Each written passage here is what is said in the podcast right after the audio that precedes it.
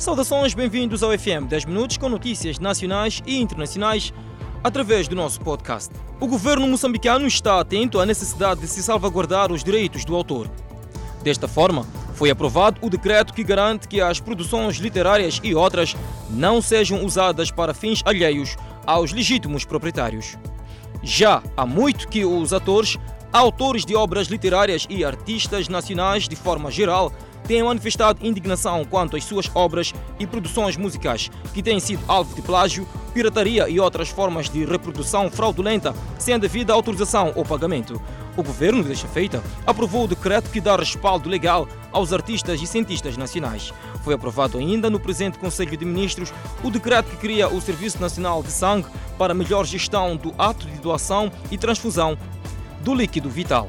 As medidas preventivas à Covid-19 continuam no centro das atenções do Executivo. A economia moçambicana contraiu 1,09% no terceiro trimestre de 2020 devido aos impactos da pandemia da Covid-19. O ramo de hotelaria e restauração foi o que mais contribuiu para este desempenho negativo. Após uma recessão econômica na ordem de 3,25% no segundo trimestre do corrente ano, o produto interno bruto de Moçambique mostrou uma tendência de recuperação no trimestre seguinte devido ao alívio das restrições impostas pela Covid-19. Segundo o Instituto Nacional de Estatística, a economia moçambicana apresentou uma variação de menos de 1,09% no terceiro trimestre de 2020. No igual período de 2019, este indicador situava-se nos 1,17% positivos. O desempenho negativo da atividade econômica no terceiro trimestre de 2020 é atribuído, em primeiro lugar, ao setor terciário, que decresceu em 2,41%, com maior destaque para o ramo de hotelaria e restauração, com uma variação de menos de 31,42%, seguido dos serviços financeiros, com menos de 1,89%, e do ramo de transportes e comunicação, com cerca de menos de 1,18%. Em contrapartida, o setor secundário registrou uma variação positiva de 0,59%, induzido pelo ramo da eletricidade, gás e água com 4,06%. Para o economista Agostinho Machava, a retoma da atividade econômica ainda é lenta, destacando, contudo, a performance do setor agrário. Com os sinais positivos do terceiro trimestre, o economista perspectiva um fecho do ano em alta para o setor da hotelaria e restauração. Caso do antigo edil da Manhissa, suspeito, entre outros, de crimes de abuso de cargo e de função, vai à acusação, segundo o Gabinete Provincial de Combate à Corrupção de Maputo. São no total 108 processos, sendo 80 em instrução preparatória. Combate à corrupção envolvendo funcionários públicos em tramitação na província de Maputo. Um dos casos é do antigo edil da Manhissa, Alberto Chicumba, acusado entre vários crimes entre os quais de corrupção e de abuso de cargo e função, um processo de 2017.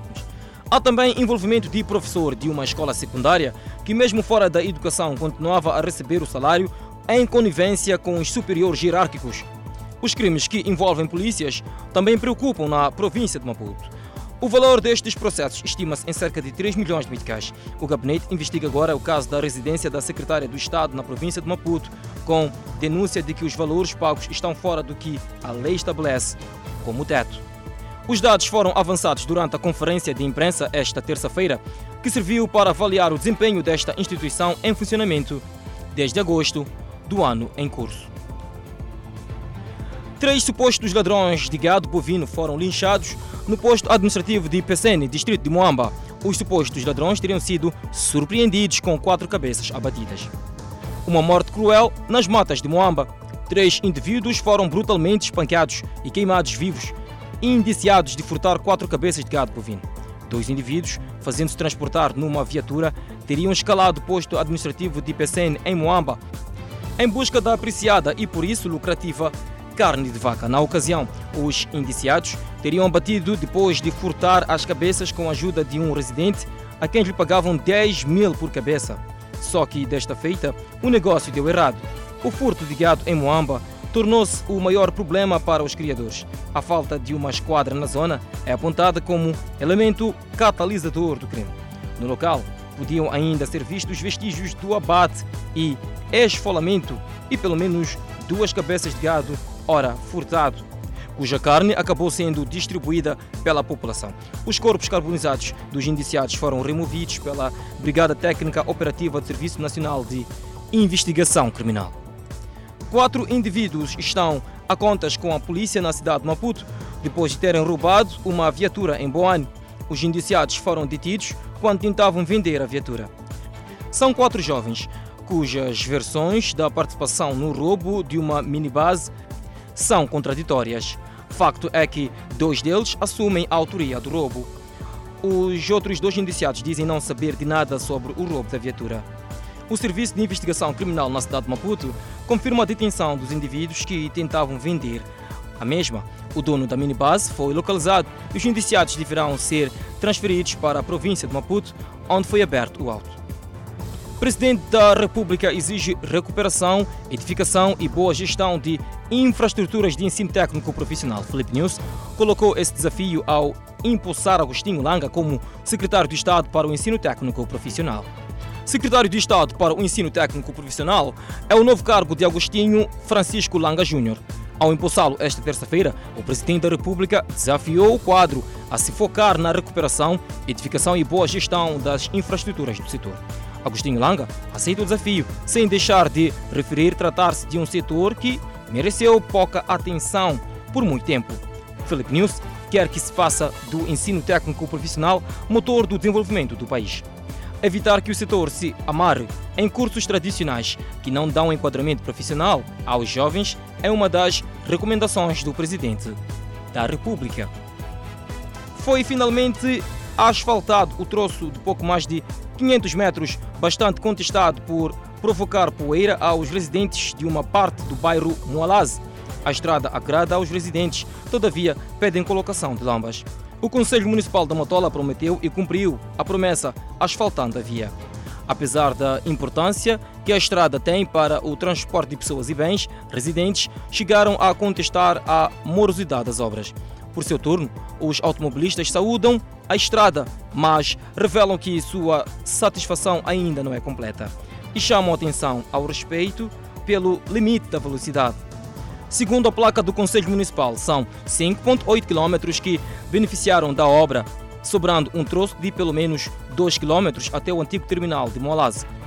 Contudo, é um facto que a asfaltagem da via veio facilitar a vida dos residentes de Moalase e enche de esperança os moradores de Gondolosa de que em breve também verem asfaltada o troço que liga a Moalase. Os vendedores do mercado grossista do Zimpeto contarão com galpão de proteção contra o sol que está em construção para albergar dezenas de comerciantes a grosso. Venda a grosso é embaixo do sol e da chuva ficará para trás quando a obra for concluída. Trata-se de um galpão de construção de raiz que vai dar sombra aos vendedores do mercado grossista de Zimpeto. Emílio Fabião, diretor de mercados e feiras, explica a execução da obra. Os vendedores esperam que o empreiteiro cumpra com os prazos estabelecidos, pois a obra ocupou parte do local de vendas. Emílio Fabião diz também que o galpão terá espaços que superam em número os vendedores que ocupavam a área em obra. A obra iniciou há algum tempo e está a 20% de execução, sinal de poder ser concluída nos prazos estabelecidos. Olhamos agora as notícias internacionais. O Colégio Eleitoral de Michigan, um dos estados decisivos nas eleições presidenciais norte-americanas de 3 de novembro, certificou esta terça-feira a vitória do democrata Joe Biden naquele estado, apesar das pressões de Donald Trump para atrasar este processo.